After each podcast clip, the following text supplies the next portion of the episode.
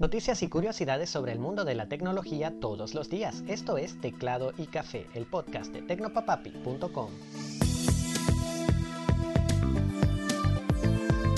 Hola, ¿qué tal? Te deseo un gran día, soy Alexis y hoy vamos a hablar de Netflix que viene dispuesta a acabar con la fiesta. Pero antes, Instagram liberó las funciones de control parental que prometió en diciembre del año pasado, al menos en Estados Unidos. En medio de una tormenta de relaciones públicas por las críticas de padres, especialistas, defensores de los derechos de los niños y legisladores, Instagram por fin empieza a ponerse al día dando a los padres algunas herramientas para supervisar el comportamiento de sus hijos y adolescentes en la red social propiedad de Meta.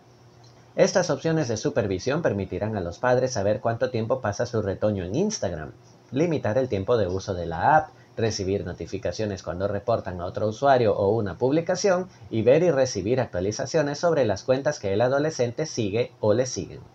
También presentaron el Family Center en el que los padres y representantes podrán acceder a todas esas funciones. En la publicación oficial, el jefe de Instagram, Adam Mosseri, asegura que se trata de un primer juego, lo que quiere decir que podrían liberar algunas otras más adelante. Las funciones de control parental se liberarán en el resto del mundo en los próximos meses.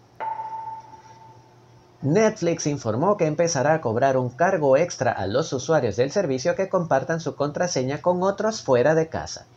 No es una sorpresa que vayan a empezar a probar esta estrategia en Latinoamérica, donde debido a las limitaciones de medios de pago electrónicos y condiciones económicas particulares de algunos países, esta práctica es más popular.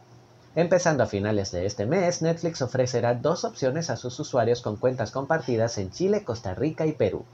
Agregar una o dos subcuentas con su propio usuario y contraseña a una cuenta estándar o premium individual por un costo menor al que saldría registrar dos cuentas individuales o cambiar un perfil compartido a una nueva cuenta o subcuenta sin perder las preferencias y el historial de ese perfil, también con un respectivo descuento. Netflix siempre ha permitido crear hasta 5 perfiles por cuenta, pero aclaran que son para usarse en un mismo hogar, no entre hogares completamente diferentes, algunos incluso en países distintos.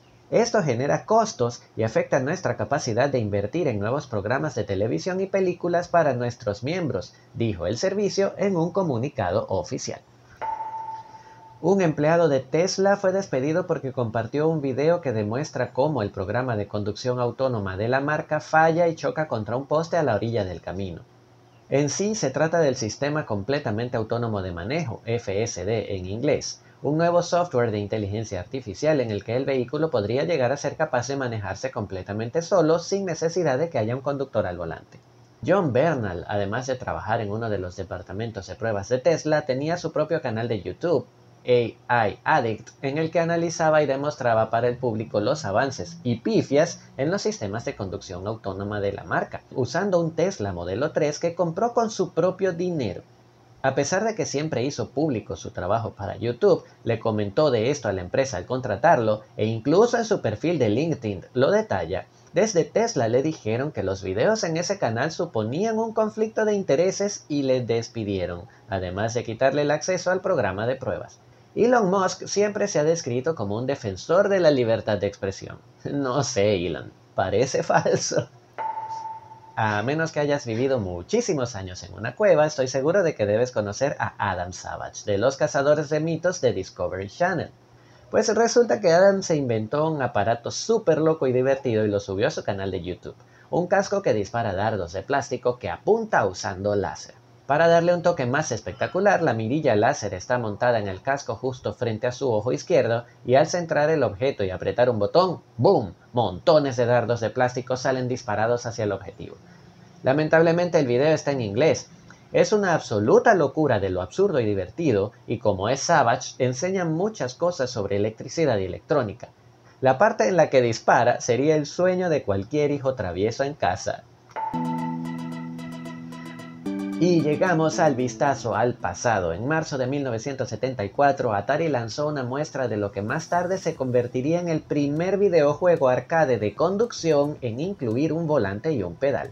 Grand Trax 10 fue diseñado por Larry Emmons de Shan Engineering, una subsidiaria de Atari, y tenía un volante y un pedal mecánicos que permitían controlar el juego.